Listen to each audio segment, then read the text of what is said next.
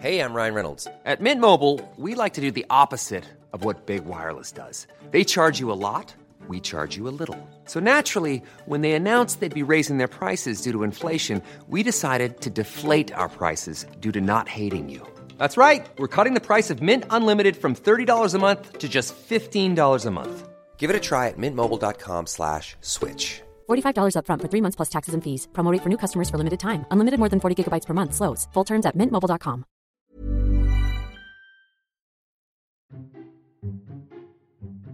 Esto es Memorias de Pez, un podcast en el que hablamos de historia y geopolítica de forma clara, sencilla, objetiva y sobre todo muy divertida. Y aquí tienes una nueva historia.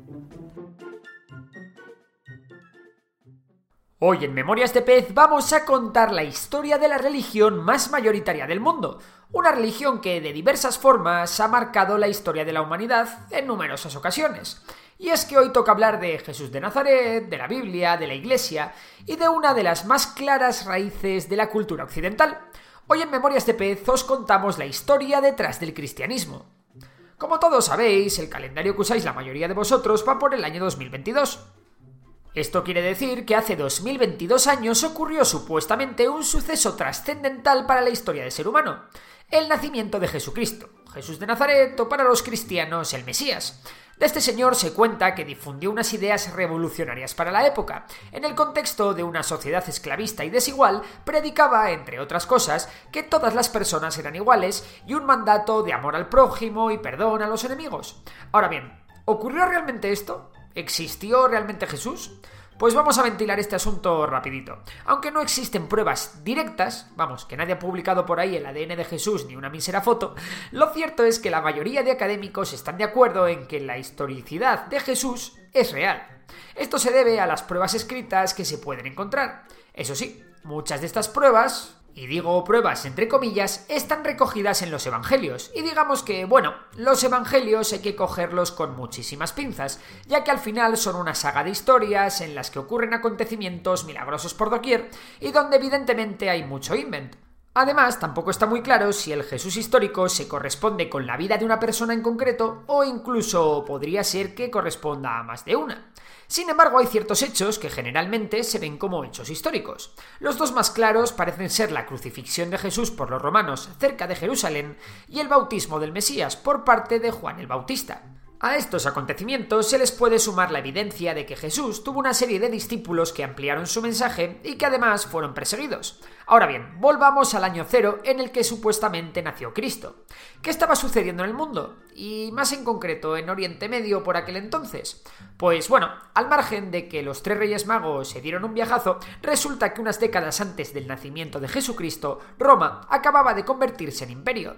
Las legiones romanas dominaban las distintas regiones del levante mediterráneo, entre ellas una zona de Palestina, que actualmente es el norte de Israel, llamada Galilea. Ya en vida de Jesús, Herodes Antipas fue el gobernador de esta región, además de hijo de Herodes I el Grande, que es el de la matanza de los inocentes narrada en el Antiguo Testamento y que seguro suena a muchos. Y como no, para entender el nacimiento del cristianismo hay que entender cómo estaba el tema cultural por aquel entonces en la zona. En primer lugar, el levante mediterráneo y Egipto habían estado durante cientos de años bajo el mandato de la dinastía tolemaica, descendientes directos de Ptolomeo I Soter, uno de los grandes generales de Alejandro Magno y abuelo de Cleopatra. Esto significaba que una de las tradiciones culturales más asentadas en la zona eran la tradición griega o el helenismo, Vamos, la cultura clásica con su religión politeísta, aunque levemente modificada. Algo que a los romanos les encantaba, y que de hecho los tíos se habían agenciado como cultura propia. Por otro lado, existía una comunidad antiquísima en la región que profesaba una religión monoteísta fundada por el profeta Abraham el señor este al que Dios le mandó matar a su propio hijo. Como no, estamos hablando del judaísmo, que además de ser una religión clave para entender el mundo actual, también es la antecesora del cristianismo y del islam. Y es que muchas de las características del judaísmo se mantuvieron en el cristianismo, como por ejemplo el uso de las escrituras hebreas. Hablamos del Antiguo Testamento, donde se narran historias tan chulas como la de Moisés o la del Arca de Noé, y que hoy día también forman parte de la Biblia. Fruto del choque entre el helenismo con el judaísmo, nace la religión cristiana. De este modo, muchos de los ritos y hábitos judíos fueron modificados por el helenismo, generando debates y conflictos entre ambas ideas. Por otra parte, fueron clave en este asunto las sectas judías como los fariseos, que a pesar de ser criticadas en el Nuevo Testamento, contaban en sus filas con personajes muy cercanos a Jesús. Sin embargo, la influencia judaica más importante es la idea del Mesías, y no, no hablamos de Messi. Ambas religiones abrazan el concepto de Mesías, un salvador del mundo enviado por el mismísimo Dios. Sin embargo, solo los cristianos creen que Jesucristo es este Mesías. Esta es una de las diferencias más importantes. Junto a Jesús, los primeros cristianos fueron sus seguidores, casi todos ellos de origen judío, que veían en Jesús al Hijo de Dios y comenzaron a seguirlo. Entre sus principales seguidores podemos encontrar a los llamados apóstoles, doce personas de confianza de Jesús que tuvieron la tarea de expandir el cristianismo por todo el mundo tras su muerte, y parece que lo consiguieron. Uno de estos apóstoles, llamado Pedro, fue el que ostentó por primera vez el título de papa. De hecho, uno de los títulos papales es sucesor del príncipe de los apóstoles. Ahora bien, se tardaron bastante años en consolidar la figura del papa de la Iglesia Católica como la conocemos hoy en día, por no mencionar que en los primeros siglos el término papa se usaba para muchos obispos y además algunos de ellos de otras iglesias cristianas. Con el paso de los años surgieron numerosos concilios donde los cristianos iban formando su propia religión, cambiando elementos y generando escisiones, como la escisión de la Iglesia de Oriente tras el concilio de Éfeso en el 431. Y es que durante los cuatro siglos restantes del Imperio Romano, el cristianismo se abrió paso poco a poco y pasó de estar perseguido a hacerse la religión más importante para los romanos. Con Diocleciano se dio la última de las grandes persecuciones a los cristianos. Se abolieron los derechos legales de los cristianos y se exigió que cumplieran con las prácticas religiosas tradicionales. Fue una de las persecuciones más sangrientas de todas. Pero la mala suerte para los cristianos estaba por terminar. En el año 313, el emperador Constantino I el Grande promulgó el Edicto de Milán, que daba libertad de culto en el imperio y detenía las persecuciones a los cristianos.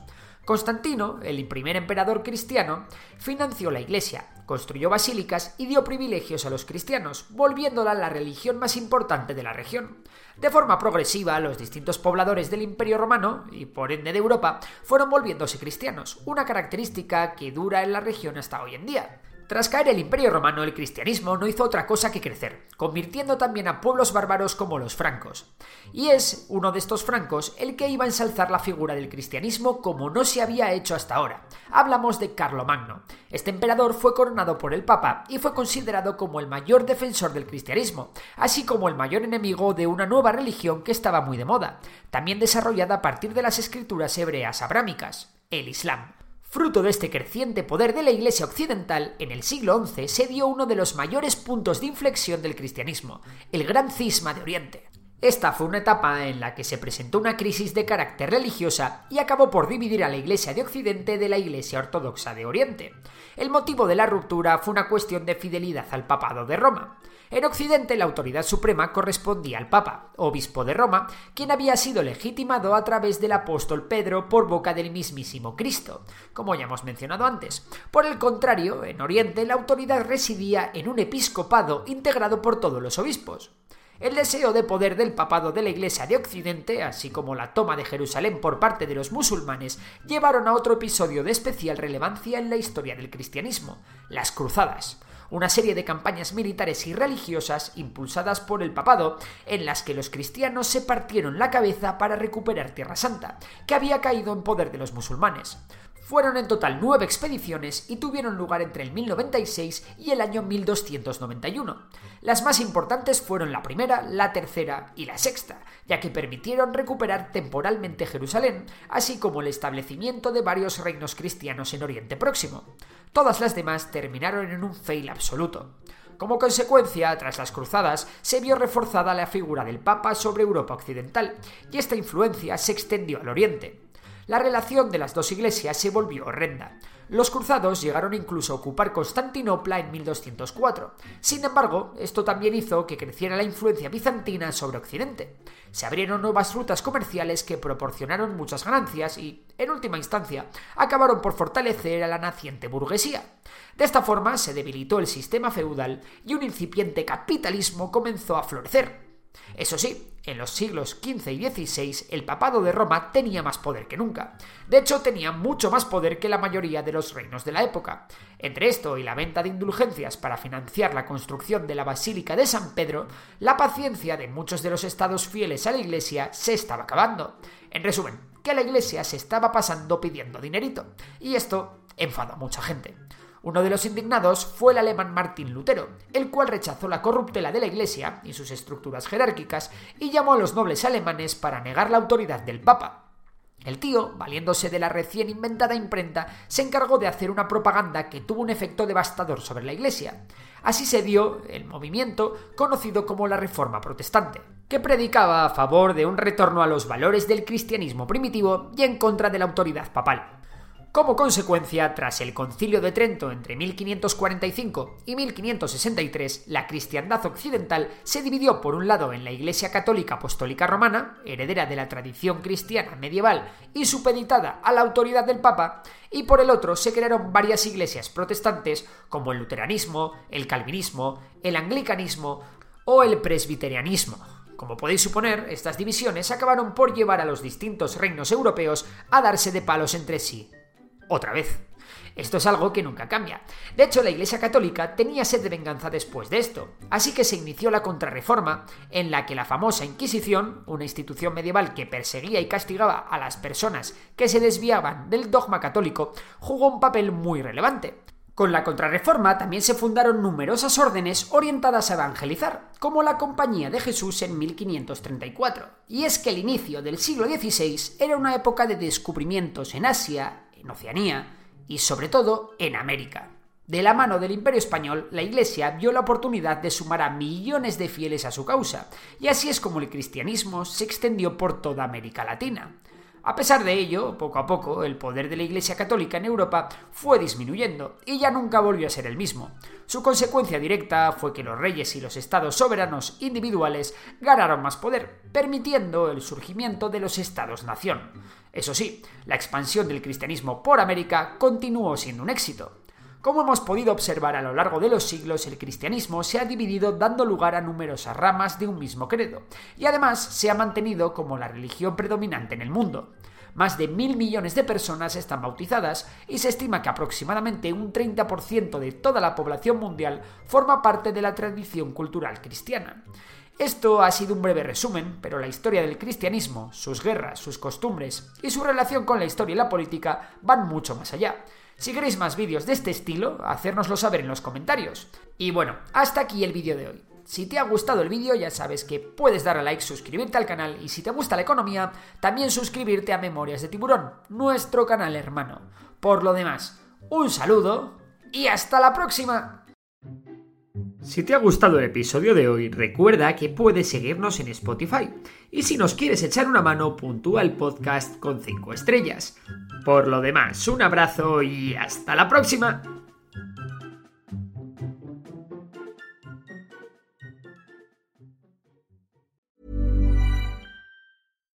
Hi, I'm Daniel, founder of Pretty Litter. Cats and cat owners deserve better than any old-fashioned litter. That's why I teamed up with scientists and veterinarians to create Pretty Litter. Its innovative crystal formula has superior odor control and weighs up to 80% less than clay litter.